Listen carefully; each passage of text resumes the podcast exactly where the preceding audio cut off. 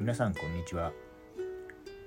南国土佐は高知大学から地の果てで人文科学するをお送りします。今回は発達心理学の渡辺瞳先生が心理学の研究方法とかについて語った話です。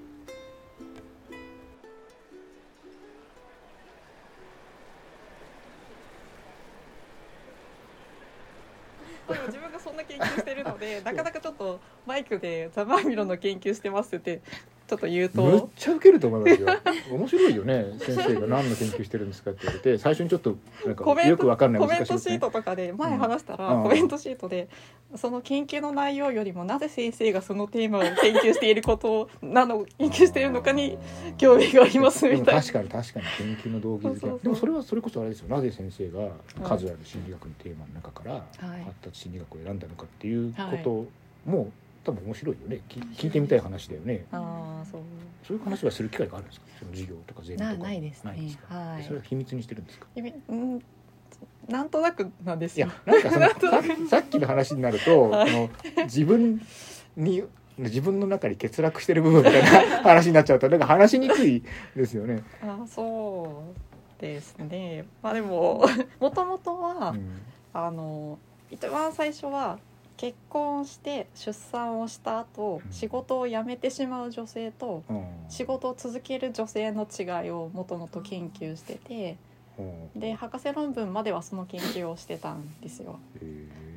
でそれも自分の友達で絶対この子はキャリアウーマンになるだろうなって思った子が意外にあっさり辞めちゃったりでいろいろ思ってたのと違うパターンを友達が取ってたので何がこの違いを作るんだろうって思ってその研究を始めたんですけど、まあ、私自身も、まあ、今はまあ働き続けてますけどその若い時とかは自分も例えば結婚して出産をするっていう経験をしたらどうすべきかみたいなのは自分の問いでもあったのでそれも含めて興味があってっていう感じでやってたのもありますなんか心理学の研究にするのはだいぶ工夫がいる感じがしますね。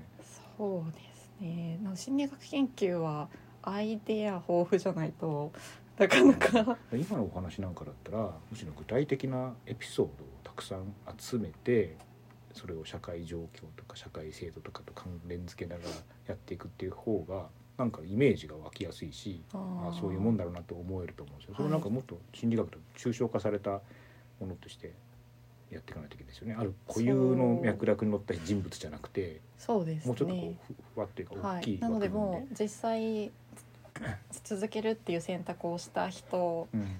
専業主婦になられた方それぞれからデータ取ってその人たちの心理的な側面でどう違うのかとかあと独身の女性からもデータ取ったりインタビューしたりしてうん。今後どうしたいと思っているのかっていう違いを生んでるのは何かとか結構いろんな。僕なんか歴史側にいるから、はい。多分その個別の事例の人がはいはい。どこで生まれてどんな幼少期を過ごして、どんな思いを持って生きてきて、はいはその時に何を思ったかみたいな風に多分うん。ストーリーを組み立てていって、はいここでの別れ道はみたいな風にそうですね。多分作っていくと思うんですよね。まあ、厳密にはでもそそこ重要ですよね結局。でも個人は基本的に扱わないんですもんね。もっとその普遍普遍性をこう考えていこうとしてるから。個人だと心理学だと事例みたいな感じにあくまでもこの人の事例はみたいな感じに。でも事例もそのこれまでいろいろ話が分かったところこう完結したかっていうのエピソードとかじゃなくて自分である程度条件をコントロールした中で観察したものがより尊いわけでしょ？資料的価値が高い。ああ、うん。そうでもないんですか？例えば誰かの電気つぶさに書かれた電気とかをたくさん集めてこう人がこう成長していく中で何を感じるとかっていうようなのまあ。やってる方もおられるとは思うんですけどあんまり主流ではない。インタビューとかならいいのかな？そのイン詳しくタビューもその質問紙で自分が見出した結果が実際の人たちに要は机上の空論でないかを確認するために一応、まあ、たくさんの人からはなかなか取れないですけど、うんうん聞いていって自分の理論と現実をこうすり、まあ、ちゃんと合ってるかどうかっていうのを確認するみたいな意味合いうん。もあもが大きいので、まあ、私の場合はですけど。はいまあ、でも最近は結構今まで心理学って要は数字うん。統計量的にっていうのが重視されてたんですけど最近それだとやっぱり見落とす部分がたくさんあるのあで質的なデータうんも重視しようっていうふうに変わってきていて。指摘っていうのはさっきの固有の脈絡のあ中でそうそうです。そうそうです。う。でそことうまくこう、まあ、でも科学的かって言われるとまだ量的な部分は難しい。あ質的な部分は難しいところもあるんですけどでもやっぱり両方考えないと量だけで人間は全部捉えきれないのでそこをうまく融合させていきたいねみたいな感じに今心理ではなってるところもあるので結構質的な研究されてる方も増えてます。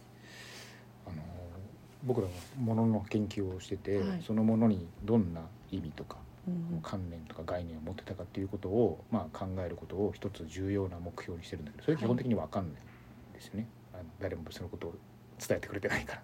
で、あはいはい。実際の使われ方とか変化から考えていくんですけど、はい。これ僕は授業とかで時々する話なんですけどあのとあるラジオ番組で聞いた話で、はい。税務課に税税務の処理をしてる人がいると。でひたすら伝票に数字をあ文字を書き続ける仕事をしてるから、ボールペンのインクの減りがすごく早いんですって、でまあいらなくなった、まあ、返信っていうかを、まあ、捨てるじゃないですか、はい。でもある時それがどんどん溜まっていった状態になっていったんですって、はそうするとそのどんどん溜まっていくあのインクの切れたボールペンの芯っていうのが自分の歩んできた人生のような気持ちになってて。意味を持ち出したそうんそうそうですね。でそれがあのなんか、まあ、結果としてすごいたくさんのインクの切れたボールペンの芯の束っていうのがこうボンとまとまった状態でうん。管理され、もしかしたらそれがあの最後あの焼かれる時にうん。添えられるかもしれないと いうことになるじゃないですか。でそれが我々の脈 そうそうそう。我々の脈絡でそれが発見されたとして、はいはい。でボールペンの返しがいらなくなった芯がはい。なぜこんなにこの人のところにあるかっていうおのは らいっぱい芯がみたいな。それはもう完全に一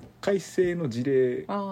ですよそうね。ですね。だからそれはあのバイオグラフィー、まあ、電気っていうふうな形で考はいえるっていうカテゴリーがまああるんですけど、はいはいでそうするとそれは絶対わかんないじゃないですか失われてしまう そうと。じゃあそれをそのその得意さを位置づけるためには、そうじゃないあの一般的なボールペンの芯の人生じゃないや、あうん。歩みっていうのを、はいは 持っといた上で、はい。これがいかにあの固有の脈絡で積み重なったものかというのを考えていくっていうふうなと。ことをするんですね。なんかそれをちょっと感じました。はいはい。今の。ああそうそういうそうですね。確かに。でも絶対あのそのまあこういう普遍的なものがあっても、はい。意味がどんどん蓄積されていくから、まあ僕はエピソードがはい。更新されていくっていうふうに言うんだけど、そうするとどうしたって固有の持ち方で最後人生を終えますよねね。なぜこの棺にラグビーボールが入ってるんだみたいなそういう話になるじゃないですか。ははでその中でもある程度共通枠うんっていうのを一般的にはこうだけど、うん。ここではこういうあり方をしてでもこういうあり方が出るっていうのはそれなりにそれが許される背景があるからゴニョゴニョゴニョゴニョとこ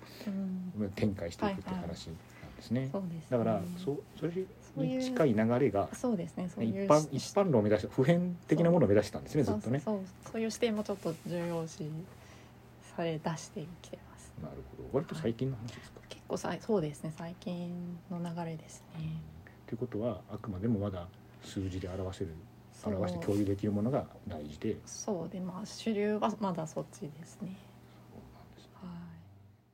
ああご自身のあそうですそうです。ああはい。アイデンティティは最近そこまで。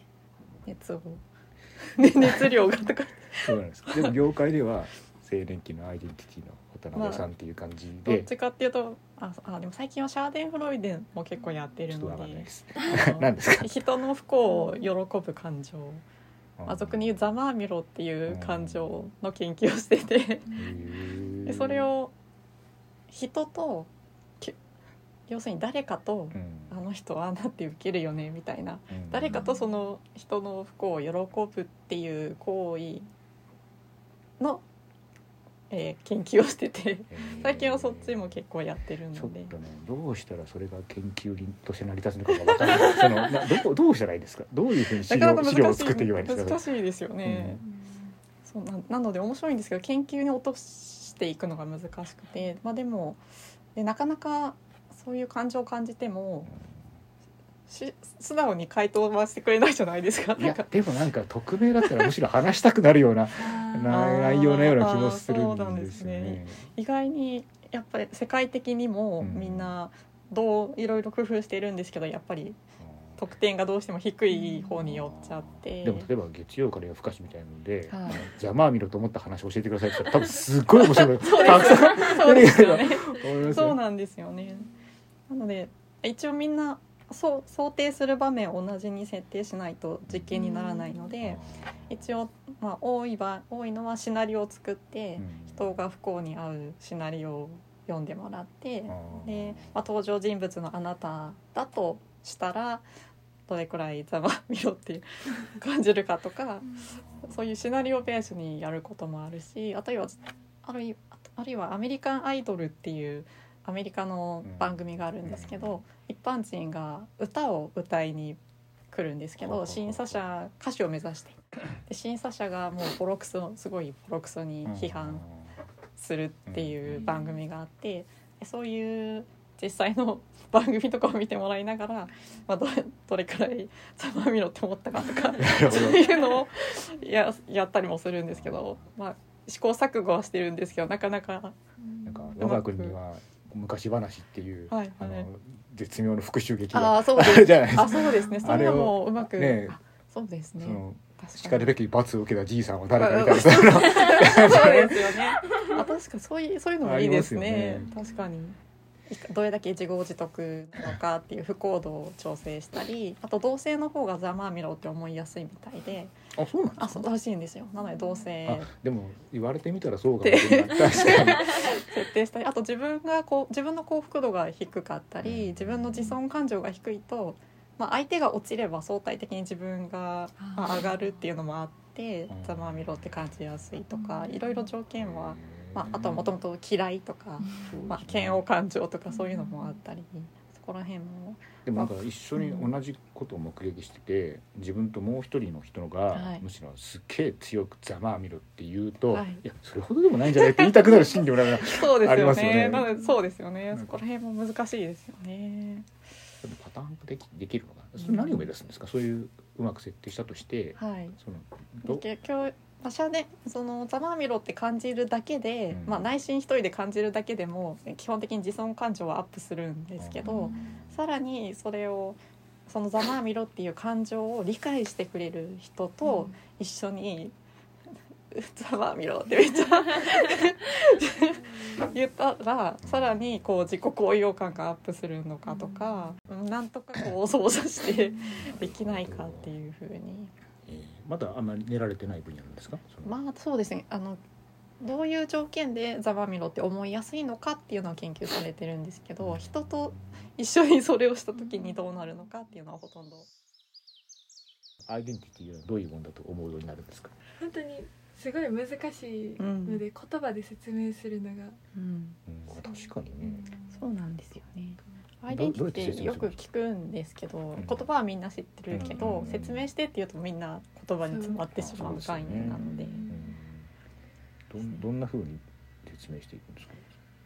エリクソンっていう人がが概念を提唱して説明してるんですけど、うん。エリクソンっていう人は本丸々一冊使ってアイデンティティとは何かと説明しているのですごいですね。す簡単にまとめるのは難しいんですがあえてすごくシンプルに言うと、まあまあ、一般的な表現で言うなら自分らしさとかうん自分とは何かっていう問いに対する自分なりの答えを見つけること。を私にとってですよねあくまでもね。そうですね。自分は何のた何で生まれてきたんだろうとか自分はこの人生を通して何をしたいんだろうとか自分って何かっていう、まあ、ちょっと深い自分自身に対する問いに対して自分なりの答えを、うん。まあ、プラスの答えでないとダメなんですけど自分なんてみたいな答えはアイデンティティ確率とは言わないんですけど自分は自分なりにいろいろ今までの経験とかも自分が何が得意かとか何が好きかとかそういうのも踏まえて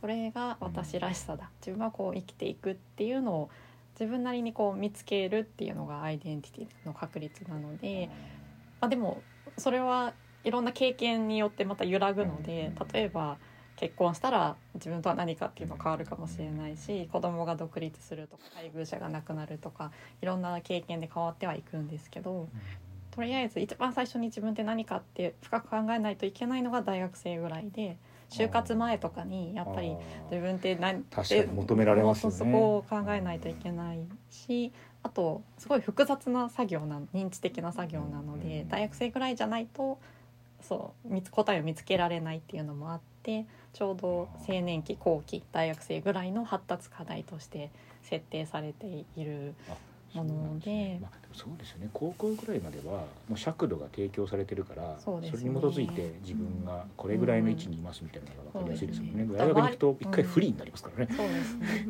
中学生ぐらいまでは周りの人に言われてなんとなく多かったりとかなんですけど本当に自分ってどうしたいのかっていうのは大学生ぐらいに見つけられるといいんですけどでもまあ見つけられないままっていう人ももちろん多いので そこは難しいんですけど。という話を踏まえて えっとどんなふうなえでも、うん。うんうんでもグッときますよね。そのうん。ずいに初めて聞くあのなんだろうまとまった話として聞かされるわけですよね。アイデンティティっていうの。うん。をそうですね。で今自分がアイデンティティ形成のあの真っ只中にいるんだっていうことを自覚させられるわけですよねこの話をうん。聞くとね。でその時にじ自分の中に何が訪れたのかを 考えたりするわけですよね。同じ説明を多分2回生で授業を受けた時に、うん。あの受けたと思うんですけど2年の時に聞いたのと今4回生なんですけどあの、うん。就職活動を終えた自分で聞いたのとだいぶなんか受け取り方が変わったなっていうふうに今聞きながらあそうなんだ。それもうちょっと膨らましてもらっていい？ですかどう変わったのかな、あ あのあの放送できる範囲で。2 年生の時はなんかうん。あすごいアイデンティティってすっごい難しい概念なんだっていうところがすごい理解したみたいな感じで、それこそアイデンティティってあの高校生の倫理の授業とかで、うんあのアイデンティティの拡散とかアイデンティティの確率とかそういうあの発達のステージみたいなところでしか学習しないので、ん。なんかそういう段階的なもんなんだくらいしか分かってなくてでもなんかそれだけ聞いたらそんなに難しい感じがしないじゃないですか。うっんて思って舐めてかかってたらうん。大学生でえこんなになんかもう自己とはみたいなうん。広い概念なんだなっていうふうにん。なんか感じててあの確率できんは一緒っていう。あそういうふうに思やっぱり。自己投影しながら授業聞くのでうんそういうふうに思ってたんですけどなんか就職活動でうん。やっぱり自己分析とかをこう求められるっていう風になった時に私は確立してなかったからすごい苦労したんですよ。うん。それでなんかでも最終的に結構価値観がもう固まった状態で就職活動を終えたんですけどうんこういうことなんかうまいこと言語化できないんですけど。ううん。体感としてあそうですね。こうおうああの話がこれかみたいな。そうですなるほどね。それはあれだよね。その就職活動がまあうまくいって、うんはい。あの受け入れてもらえたから、うん。その自分のアイデンティティが社会的にも承認されたというようなはい。落着を見せてるわけですよね。きっとね。こういう側面があるのかなと思うんですよね。自分あがそういう生かしてると思ってても。側面もあり両方重要で。あれをあれをあそうはい。自分がこう思ってるってこれが自分らしさだっていうのが人からも認められてるっていうのが重要なので両方重要です。演技演技。あの日常生活における演技。あそうそうです。そうですでまああの演劇の演技じゃなくて、うんまあ、相手の印象を、まあ、当然就活だったら相手にいい印象を与えたいので、まあ普段とは違う自分を、まあ演技じゃないですけどしてどう自己提示するかみたいなのとかやってるのでうまく。なるほど。そうです。か。なんかその話は思いっきりずれますけどその今出てるものは仮初めで本当の自分は出してない中にいるって思いがちですよね。そうでもないですか？うん。人と人とが付き合う時にはまあ私も基本的には建前同士の会話がベースになって本当は中に何かを隠し持ってるという要するに出てきてないことの方が本当らしいといううん。なんとなく発想があるのではないかと思うんですね。でそれをひっくり返したいという気持ちが常々あって、うんその中で何を思っていたとしてもはい。今選んだ言葉や行動がその相手に対して自分が取るべきだとうん。考えている一つの信念であり行動なんだということをうん。若者たちには告げています。まあ確かにそう大事なことはだから結果今としてどうどう選択したかが表出されているのでそうですね。どんなにうん。あの憎いやつでも溺れてたらやっぱり浮き輪を投げるんです。と。いうこと。自分がどうありたいか信念は何かという。私の研究だとそういう場合はざまあみあたいな。浮き輪は投げないかもしれない。わかんないそうそうなんですそうそうですね。まあ相手によりますよね。関係性によりますけど。まあ助けますけどまあもちろん助けまいやす難しいところまあまあそうそうですね。そうですね、みたいなね。確かにそうそうですね。けやっぱ先生話好きですからね。やっぱ一回うん。スイッチ入っちゃうとねうわーっ話好きの先生多いですよね、うん私違うんですよ。とえー、そうなの？はい、なのですごい周り周りのほとんどの先生話し出したら止まらないじゃないですか。止まらない。それがすごい不思議だなっていつも思っ本当に、て観察して。るえー、学生にも長話しないですか？しないよね。しないです。しない。私は全く喋らあ聞かれたらもちろん必要なことは喋りますけど、こうでねこうでねみたいなの私はなんかないのですごい不思議だなって思いながら後でこれも絶対研究してやらなきゃ大学の先そう生なの？なんか特徴研究したいなって思う。そうなんだ。はい何なんでしょうね。でもなんか研究者気質ってそういうもんないない？んです話したい？相手に伝えて？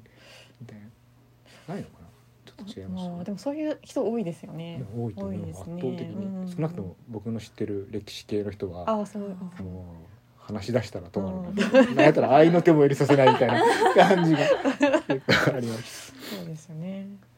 不思議不思議です。はでは渡辺先生の情報はあんまり出てこないってことですね。そしたらねい。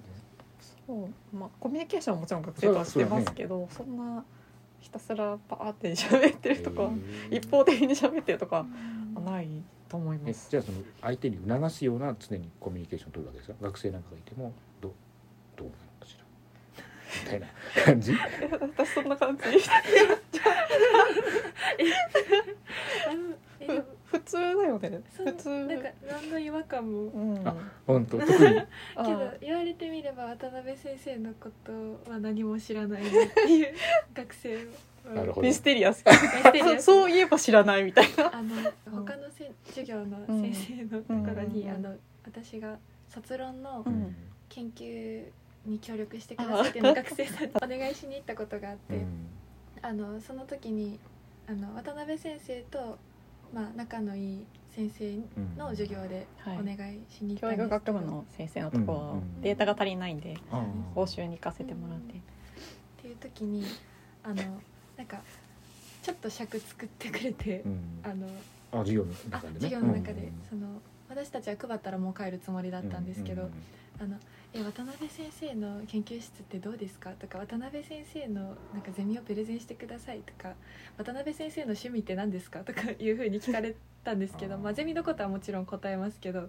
趣味ってなっちゃって あのなんかえあ確かに知らないって思ってうん。なんかその先生が鳥が好きだよって小声で言あってくれたの。先生鳥観察写真撮ってくれてローラ好きだしそうっていうのをその時にしてうん後で確認したらそんなこと言ってたの？そうなんです。なんか学生には言わない。まあ、確かに趣味を学生に言うことはあまりないけそど。でもなんか漏れてくるじゃないですかその話してる中で。その例えば今こんなあ最近こんな映画やドラマを見てこんな風に思ったが自分どうだみたいなそのないか。それはちょっとないかもしれないけど。私あんまりじゃあ学生に自己開示は全然コミュニケーションはめっちゃして